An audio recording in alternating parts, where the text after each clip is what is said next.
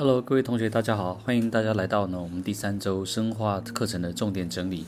那在第三周的内容当中呢，其实我们的课程啊很多都是属于呃实验的部分。如果你在过去呢有念过硕班或者有进过研究室，参与一些实验的进行的话，这方面对你来讲会比较吃香。那如果你是没有经过研究室，这边可能要花多点时间去理解它。好。那在我们这周课程当中呢，我们已经讲到了所谓的电泳。那电泳来讲的话，基本上分成两类。以蛋白质来讲，哈，它的电泳的材质呢，都是我们讲的 polyacrylamide gel。那这个 gel 当中呢，基本上呢，如果你没有加 SDS 的话，蛋白质可以保有原始的形态去进行分离，我们叫原态电泳，我们英文叫 native page。那原态电泳基本上分离蛋白质的依据来讲，有三个可能造成这个涌动的一个变化，三个因素。第一个因素是分子量，也就是它的它的大小；第二个呢，就是它本身的电荷以及它所具有的形状。所以一下用。呃，在用 native page 在进行电泳分析的时候，蛋白质受到这些因素的影响哦，所以跑得快慢不一定。所以我们在课堂上有特别谈到，像有一些呢 pI 值很高的蛋白质，像 histone，在一般的中性 pH 值之下，它会带正电，所以它就很难往所谓的正电移动。那对了，要记得所有的电泳哦，目前来讲都是由负电往正电移动，这个很少例外哦，都是负电往正电。所以假设你今天呢，你的呃 pI 等电点大于 pH 值，那蛋白质带正电，原则上来讲，它就会留在负电区域，就不会往正电涌动了。哦，这点要特别注意一下。所以，我们说原态电泳呢，它的影响因素有三个：大小、电荷、形状。那如果你要排除掉这样的因素那么多的话呢，我们会在胶体中加入 SDS。SDS 的全名我们叫做 sodium 呃 sodium dodecyl sulfate。最重要的关键是 dodecyl sulfate，它的硫酸根接的十二碳的这个长链结构，可以使蛋白质结构被破坏，原本的球形呢变成接近现状。我说的接近现状是说，它可能失去了原本的呃球状，但是呢，也不是完全变成一直线，还是有一点点弯弯曲曲，但是但是尽可能接近现状。这个时候的蛋白质会被 SDS 影响，使它呢原本的电荷不重要，它只会带负电，因为我们硫酸根让它带负电。第二个是它也会接近现状，所以我们说呢。SDS page 的分析当中，蛋白质的涌动几率，呃，涌动效率只有一个影响因素，就是我们讲的分子量。那这里面呢，也要特别留意一件事哈，就是我们的这个 SDS 基本上来讲，它也是一般常见的清洁剂，所以有的课本哦，它不会把它讲说 SDS，它可能把它叫做 detergent 哦，这是一个变性剂，所以大家要对它稍微留意一下。好，那没问题之后呢，通常电泳方法哈，可以用来检视呢，我们整个纯化过程当中蛋白质是否越来越精纯。所以你可以参考课本里面的第九十五页，九树叶上面有告诉你每个纯化步骤当中哈，蛋白质是否变成越来越单一。一开始蛋白质可能很杂，很多的条带。但是呢，经过纯化之后，在整个胶体的后面呢，我们会看到，譬如说，你看课本的九十五页，它后面的纯化的蛋白质呢，会变成 single band 单一的条带，基本上这样就完成我们整个实验的纯化过程。那不要忘了，蛋白质在胶片上你是看不到的，你要怎么看到呢？你必须用所谓的染剂去染它，染剂就是我们课本所提到的呃所提到的 Komatsu blue，大概了解一下就可以了。好，再来呢，我们接到接到讲后面的部分。如果说蛋白质要测定分子量比较精确的，会是 SDS page。我们刚刚讲过，因为它的涌动影响因素只有所谓的呃分子量的大小。那接着有另外一种电泳，我们叫做所谓的 IEF，isoelectric focusing。IEF 的分离蛋白质依据呢是依照等电点的差异。因为 IEF 的胶体当中哦，它有个特别的地地方，它会创造一个 pH 值的梯度。它的 pH 值呢，在靠近负电时候是比较高，那靠近正电比较低。所以呢，按照我们课本的笔记写给你的是，呃，pH 值由一开始是九八七六五四三这样的排下来。那电荷那呃电荷就是从负电开始往正电移动，这样的一个电泳方式来讲，其实它并没有依照分子去分大小的能力，它纯粹哈、是看。这个蛋白质停在什么地方，就知道它的等电点在哪里。那我们说过了，当 pH 等于 pI 时，蛋白质静电荷为零，它就会静止在这个电场之中，我们就可以把它分离开来。但 IEF 基本上，它虽然依照 pI 分离蛋白质，那通常呢，它会搭配另外一种胶体，就是 SDS page 使用，把 IF 跟 SDS page 结合起来，我们称为 2D。Two-dimensional electrophoresis，2D 是一个非常好的技术，它可以大量的去分析细胞或组织里面的各种蛋白质。我们就说它是一种分析蛋白质体、分析 proteome 一种非常好的一个工具。所以 2D 呢，这是值得你特别留意的地方。我们上课也讲到，2D 基本上呢，它可以用于观察比较不同细胞的蛋白质表现，比如说呢，呃，正常细胞跟癌细胞。那还有呢，那个细胞呢，加了药物跟没有加药物，还有所谓的不同发育阶段。我们上课也谈过，可能毛毛虫变成了蝴蝶，它们的基因体是一样的，可是转录体、蛋白质体是不一样的。那蛋白质体怎么观察差异呢？我们就可以利用 2D 来做比较，来做观察。所以 2D 是一个蛮重要的技术。好的，那 2D 结束之后呢，再来我们翻到后面，后面的话呢，从课本的第一百零三页开始呢，我们就要讲氨基酸定序相关的一些流程。事实上哦，在这个流程当中，蛮多繁杂的过程。可是我们看到今年的考试呢，它有考到了一些关于定序过程中用的药剂，它的一些做法。像它考了所谓的 performic acid 哈，对整个双硫键的影响，我们说它会把它氧化掉，是打断双硫键的方式。但是在整个定序过程当中，还是有蛮多的药剂会使用。我们来稍微介绍一下。那在呃我们这个内容当中，特别要注意的就是说，蛋白质的定序，氨基酸定序流程，第一个部分呢，我们先分析氨基酸的组成，但是呢，分析组成之前，你必须把蛋白质从四级结构变成了三级，这是在课本当中一百零四页所讲到的四级先变三级。你可以用八 molar 的 urea 尿素，或者用所谓的这个叫做呃剧烈的 pH 变化，把次单位之间的所谓的非共价力量把它破坏掉。这里有提到一个话题的哈，我们说通常蛋白质构成四级结构，四级。它的次单位间的作用力主要是非共价力量，双硫键不能说没有，应该说非常少哦，非常少。所以基本上你用的一些药剂。都是我们讲的 pH 剧烈变化的条件，或者是这个呃尿素的一个结构，从各个原文书都看得到。那再来呢，我们如果说蛋白质有双硫键，就把大双硫键拿掉。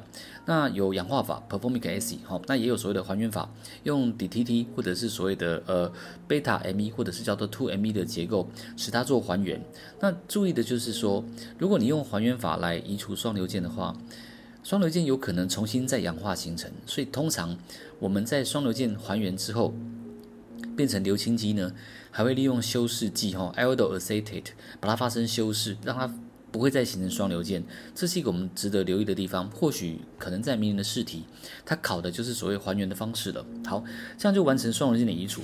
那再来的部分呢，我们要知道蛋白质的氨基酸序列当中，我们优先会测定 N 端。测定 N 端有两种可以用的药剂。一种叫做 Singer 试剂，哦，叫 FDMB；一种叫做 Edman 试剂，叫做 PITC。那这两种药剂的做法不太一样。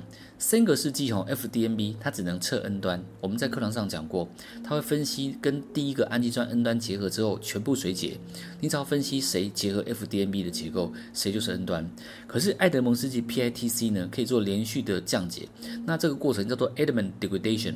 这个降解呢，它可以一步一步的从 N 端到 C 端去解析氨基酸的排列次序，做解析，做呃做这个定序。但是呢，爱德蒙试剂的定序方法来讲，它会有一些限制，也就是说，它第一个反应当中残留的物质会影响下一个反应的一个判读，造成一些干扰的背景值。所以，我们作为最后一个结论就是，爱德蒙降解法，它早期的做法呢，只能定序五十个氨基酸，但随着方法的改良，它可以定序到五十个以上。好，这是它的一个定序方式。那通常呢，通常蛋白质的氨基酸定序当中，会从 N 端开始分析。通常 C 端比较少去分析，那如果你要分析 C 端，那就是给一些蛋白酶，我们叫所谓的羧基蛋白酶，叫 carboxypeptidase，然后从 C 端呢去把氨基酸切下来做分析，但这个比较少考哈，所以我们大概有个印象就可以了。好，那没问题的话呢，还有一个重点就是蛋白质如果要做爱德蒙降解法，我说过太大的。没有办法完全一口气做完完整的定序，它只能定序限制是五十个长度，五十个氨基酸的长度，所以通常会建议你把蛋白质切成较小的片段。那较小的片段来讲的话，你切割要用专一性的蛋白酶，所以就有一些蛋白酶的考题，像 trypsin 哦，chymotrypsin，还有 V8 protease。那这个东西呢，同学可以看到课本的一零七页。高一非常喜欢考蛋白酶的比较，不管是哪一类型的，所以请你务必把一零八页哈要打三颗星，各种蛋白酶的切位你都要非常的熟悉。好的，那蛋白质我们说呃切开，然后分段定序之后，我们最后的工作呢，要做序列的重组。序列重组呢，你可以参考课本中的一百一十三页哈，一一三这页当中呢，我们把整个流程 run 过一次之后，我们可以得知切割的小生态、切割的小片段，逐一的去做爱德蒙降解法，去比对片段序列的差异，会找到一些 overlap，我们叫 contic，叫做所谓的重复区。这个重叠区或重复区呢，可以帮助我们判断序列的相对位置。这样就可以去完整推敲到整个完整的蛋白质氨基酸序列，这个呢也是一个相当重要的一个方法好，你要了解一下，在一一三页，请你回去看一下。好，这边要再补充一个重点，我们知道呢，蛋白质的双螺键形成基本上来讲，它是发生在两个 cysteine 之间，可是呢，这两个 cysteine 的形成与否，其实要看真正的情况，什么意思呢？也就是说，一个蛋白质当中，它的氨基酸序列，假设有四呃四个 cysteine。难道这四个都会形成双螺键吗？其实不一定，有些时候搞不好都没有，但有些时候搞不好只有一组或者是两组。所以通常科学家呢，在知道序列之后，仍然必须利用其他的实验去证明双螺键是否存在。那这个实验上课有讲过，就是把蛋白酶切割完毕之后，再尝试着看看把双螺键移除，观察定永的结果是否有差异。那这个方面如果你还是不太了解，你可以看课本的第一百一十二。那如果有问题呢，欢迎找我讨论。好，那接着呢，我们翻到后面来哈，看到课本的一一五页，我们说有个科学家叫 Singer，非常的重要。他的外号我们把它叫做 Mr. Sequence，因为他是这一辈子拿两次诺贝尔奖都跟定序有关系。他在一九五零年代哈，一九五八年获得诺贝尔奖是因为蛋白质哈胰岛素的定序。那他在一九八零年代因为 DNA 的双去氧定序得到第二次的诺贝尔奖，所以两次的得奖都让他我们讲的我们说的呃非常的荣耀哈，非常的呃非常的难得，因为一个人拿诺贝尔奖拿一次已经很难得，他拿两次，请务必记得。然后课本当中，你可以看到，在一百一十五页上方有一个因色林胰岛素的结构。胰岛素的结构原本制造出来是一条蛋白质，但是在整个过程中经过切割后产生了活性。它切割之后会变成两条券，A 券跟 B 券，用双流键的连接。那这样两条券呢，我们在分类上还是把它当做三级结构，因为它呃这两条链是来自同一条，它是因为切割之后变成两条的，所以在判断上它也算三级结构。那对于这个问题来讲，坊间有一些书籍哈，或者有一些。呃，我们说的可能其他老师把因色林当做四级结构，我认为这是有个误会的。那在这里我好好的跟你说一个说明哈，因为胰岛素如果只有一条 A 圈一条 B 圈连在一起，这个叫做三级啊，叫三级。但是呢，胰岛素在分泌之前哦，它在胰脏细胞制造出来的时候。胰岛素在分泌的囊袋，哈，它的浓度会很高。如果浓度很高的话，胰岛素呢会以六原体存在，我们叫 hexamer。这个六原体当中呢，我们讲的六个哈 A 圈 B 圈的胰岛素聚在一起，这个六原体的结构它是四级，没有错，它是四级。但是呢，胰岛素呢，它本身的一条 A 圈 B 圈加在一起算是一个三级，所以各位同学要特别留意，A 圈 B 圈在一起算三级。那它在我们的这个所谓的分泌过程的囊袋里面，高浓度的胰岛素它聚合成六原体。六原体呢，基本上来讲，它会是一个四级结构，原则上在这里。所以基本上在血液当中流通的胰岛素，如果它有两它有两两相结合的话。有两个分子构成的话，那当然就是四级。但如果但是真正的一个 HMB 圈还是一个三级。那为了确定这件事情呢，我们也去请教了这个高一哈生化老师，因为我想同学你为了考试就是为了考上高一后习，补习班老师讲什么，有时候你不是很在乎哈，所以我们去帮你确定一下。高一的老师已经亲自告诉我们，一个 A 圈一个 B 圈算是三级结构。如果同学有兴趣的话呢，这个资讯呢，我们在上课可以再稍微细谈一下，我这边就不再多谈了哈。OK，那对了，相同的道理哈，那个 chymotrypsin 也是三级，因为 chymotrypsin 呢一开始是 chymotrypsinogen，它是一个一整条蛋白质，两百四十五氨基酸。那在整个呃成熟的过程中，它经过 proteolytic activation 蛋白切割活化，它会变成三条链，然后用双流键连接。即便如此，三条链在一起，它还是一个三级结构，因为原本来自是同一条，它的概念在这里。好，请你务必记得。好，那没有问题的话呢，我们进到下一个部分叫质谱分析。质谱分析，我想这边重点呢，我就快速带过。质谱分析的第一个重点是，它可以哦精确的测得分子量。那质谱分析呢，它早期的实验呢，遇到一些瓶颈，就是无法有效的把蛋白质离子化。后来呢，他们发明了一些技术，把蛋白质离子化。一种我们在上课讲过，用电喷雾的方式，蛋白质带正电哦，在真空电场去飞行，我们测它的质荷比哦，计算分子量。那另外一种呢，叫做 multi-Topf mass。multi-Topf mass 的这个 multi 呢，它的意思是说用镭射哈，对不起，跟着用基质辅助，那镭射打在基质上呢，把能量传递给蛋白质。这个情况是要蛋白质进入所谓的气体，变成所谓的离子，我们就可以呢去测它的质荷比，求分子量，原理都一样。这个点可以参考课本的第一百一十八页。好，这样就没问题。不过在这边要讲的是质谱仪本身哈，质谱仪我们讲的呃 mass spectrometry，MS 呢，如果你只跑一次的话。可以测分子量，但如果你今天把质谱一串联在一起，我们叫 tandem mass，叫串联质谱。串联质谱呢，它就可以把蛋白质当中的一段的氨基酸序列求得，也就是说，它可以分析一个蛋白质中的某一段氨基酸序列。那知道之后呢，你用串联质谱得知这段小片段的氨基酸序列，上传到网络的资料库，好 NCBI 或者是一些不同的 protein 的 database 做比对，经过蛋白质资料库比对，你就可以得到。这个氨基酸这一段可能是来自来自谁，那就可以完成蛋白质的身份鉴定。所以哈，你当你看到课本当中的一百二十一串联质谱可以鉴定蛋白质，前提是必须利用网络资料库比对才知道。也就是说，串联质谱本身来讲，它对蛋白质的定序呢，是只能定序一小片段，它无法取代哈我们讲的完全定序的爱德蒙降解法。但是呢，这两个方法都是蛋白质序列分析或者是鉴定蛋白质身份里面常用的技术。好，这样我们就完成。